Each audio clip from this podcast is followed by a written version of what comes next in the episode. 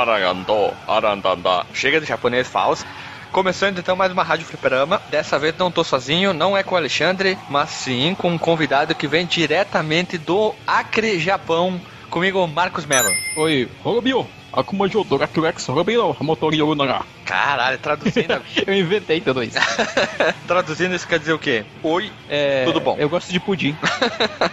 Bom, então hoje a gente tá aqui pra fazer uma rádio especial de uma só franquia e não de vários jogos. E a franquia pra começar essa bagaça, a franquia escolhida é Castlevania. Castlevania, como os, os mais bons falam, né? Aham, ou como os hipsters gostam de chamar, Akuma Jodora Kirex. Isso, em japonês é assim. Então, vamos falar um pouquinho do Castlevania antes? Vamos lá. Então, ele começou tendo versões para MSX e Nintendinho em 1986. ah, e devido ao sucesso, ele teve algumas sequências, né? Umas? Muitas? É, muitas. Mas principalmente ali focado na, na época no Nintendinho. E depois a SEGA veio a ter versões dele, da, da série. E alguns consoles, inclusive, que só saíram no Japão, também tiveram versões dele. O bem interessante é que assim, a única vez que repete o protagonista é no 1 e no 2. Simon Belmont, ou Simon Belmont no Japão. O Simão Belmont, ele é o único cara que repete no primeiro e segundo jogo. É, E a diferença é, é bastante. Uma coisa que marca muito no Castlevania é a dificuldade. Vamos deixar lembrado, né? Não pode se esquecer que Castlevania simples não é Castlevania. não. Outra coisa deles é sempre o chicote Vampire Killer que lá tá lá pra matar o Drácula, que tá sempre aprontando altas confusões, né? Uma, com uma turminha do barulho. O Drácula é sadomasoquista, né? É, gosta de apanhar, né? Gosta de tomar chicotada na bunda, né, cara? Chicotadinho, chicotinho. O som do Beto Carreiro aí.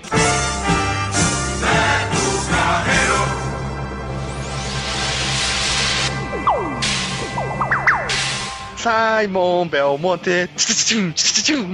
Ah, sim, curiosidade, vai lembrar que além do Simon ter aparecido no primeiro e no segundo Castlevania, ele também apareceu nos remakes dos jogos da série, né? Como teve pro PlayStation 1, pra um computador que só saiu no Japão, que era o X68000 da Sharp. Die, monster! You don't belong in this world. O Castlevania 1, ele teve remake do remake do remake do remake. Inclusive eu tô jogando no PSP, que é muito bom. Sim, o, o Dracula X Chronicles. É, o Super Castlevania 4 é um remake do 1. Tem remake pro Wii, pro PSP, Play 1. Teve mais versões que talvez a gente se esqueça. Se não me engano, teve uma versão pro Game Boy também que é remake, se eu não me engano. Teve três Castlevanias pra Game Boy. E um deles é remake. É, cada um deles era histórias paralelas que depois algumas foram incorporadas à linha principal da história, outras foram ignoradas. É, Eu acho que incorporado pra linha da história foi aquele Kid Drácula, né? Aquele lá, com certeza, é a linha principal da história do Castlevania. Kid Drácula e também aquele da que aparece a Sônia Belmont. Nossa, o Kid Drácula é horrível demais. O, o do Nintendinho é legal, vale a pena jogar. Die, monster!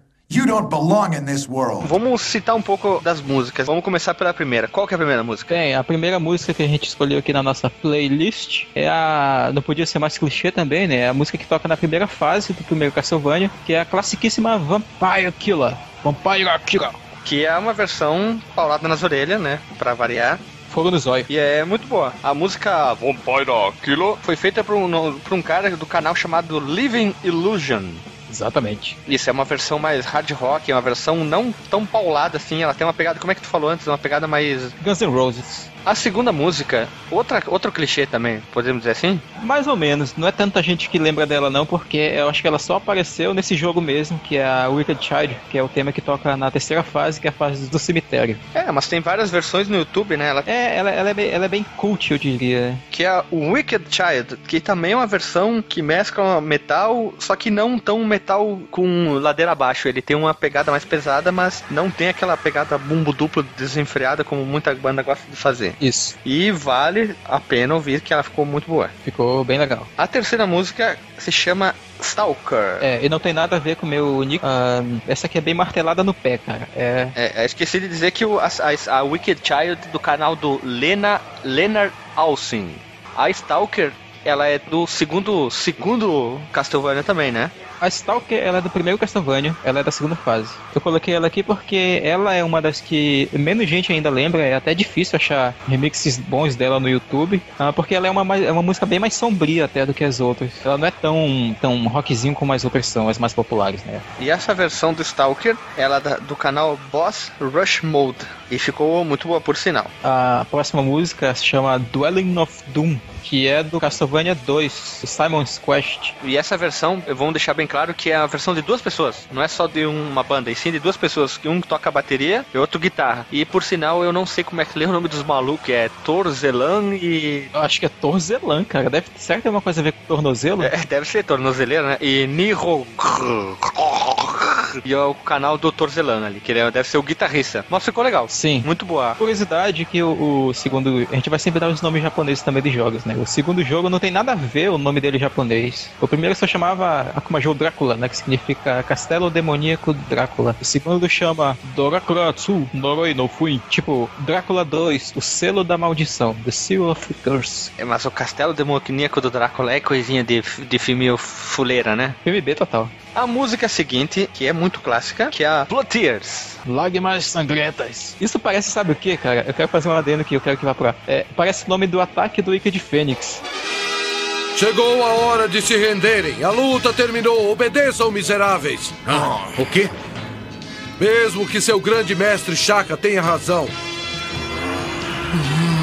Ou que a minha batalha seja justa nas asas do destino. Isso veremos agora. Lágrimas sangrentas!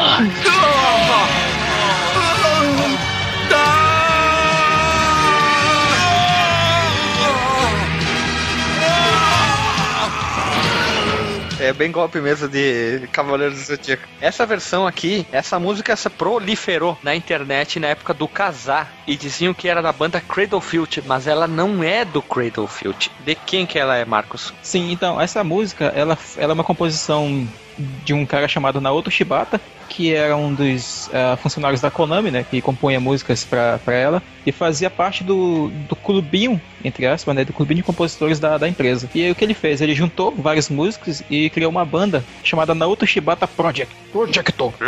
E eles tocaram várias versões em hard rock, heavy metal de Castlevania e lançaram dois álbuns, que são o Perfect Selection Dracula Battle e o Perfect Selection 2 que essa versão é bem porrada nas orelhas, destaque para guitarras e pro teclado. Seguindo a ordem, vem a música a mais pesada do setlist, que foi eu que escolhi, que é a Reincarnated Soul, que é uma música em especial que lembra muito a minha infância, que ela vem direto de um Castlevania que eu virei várias vezes que eu gosto muito, que é o do Bloodlines, que foi desenvolvido para Mega Drive. Exatamente. Que é a música da primeira fase. Não, é só falar que o, Bloodlines, ele é o único jogo do, do da série Castlevania para o Mega Drive, né? E ele foi primeiro lançado na América do Norte, né? e depois ele foi lançado no Japão, né? Por isso que ele não tem o nome Akumajo Drácula. O nome dele em japonês é só Vampire Killer. E o Castlevania, o Bloodlines, é o único pro Mega, mas a SEGA ela já tinha tentado lançar um Castlevania pro Master. Só que eles não conseguiram lançar e eles fizeram a própria versão, que é um jogo muito bom pro Master chamado Master. Esqueci o nome do jogo. Master of Darkness. Master of Darkness. É bem estilo Castlevania e tu enfrenta o Drácula também, mas é, vale a pena. É muito bom o jogo também pra Master System. Não sabia. Apesar de muita gente dizer que não é bom e não ter ninguém da família Belmont no jogo, o jogo é, é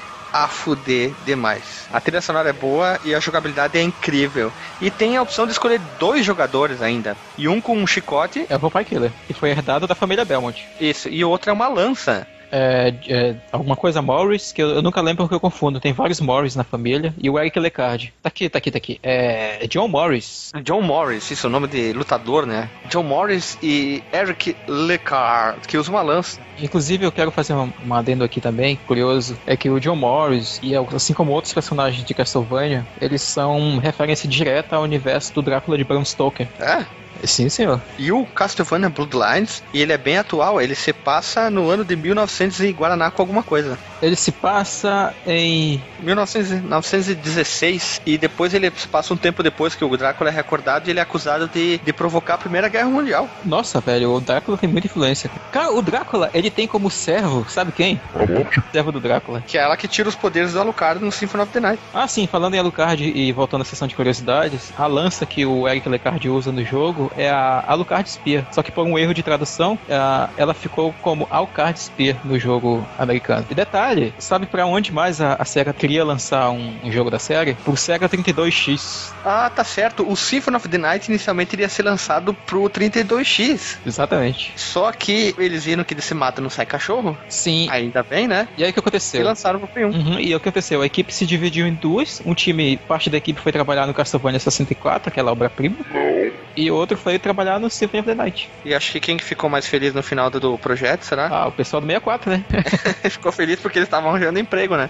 e pra terminar, nós temos a faixa bônus. Azar, hein? Quem diria? Nós temos uma faixa bônus lançada só no Japão, que é a música Blood Tears de novo, só que uma versão orquestra e ficou incrível essa versão. Ela é totalmente diferente da anterior. Em vez de um heavy metal desenfreado, é só teclado. Uma coisa que faltou nessa versão seria um coro. Seria muito bonito ter coros nessa música. Sim. Se pá, a gente encontra por aí, cara. Muita coisa legal. Castlevania tem sempre muita música legal que se tu digitar Castlevania Remix, não vai faltar resultados no YouTube. Todas as músicas do Castlevania eu acho foda. Às vezes eu não lembro dos nomes, mas você pode procurar no YouTube pelo nome, da, nome do jogo OST e vá ser feliz. É importante citar aí o cara do canal do Pianion do Castlevania, o último do Blood Tears, que é o Fax Fatale. Isso, e eu não citei também do, do Bloodlines, que é o XJEEPX21. Vai tomar no cu. Que nome de canal, vai? Como é que, co- como é que eu leria isso, cara? XGPX21. Cara, não faço ideia como é que seria o nome do canal desse corno, né? Mas chegamos ao fim, mais uma Rádio Fliperama. E falou, pessoal, e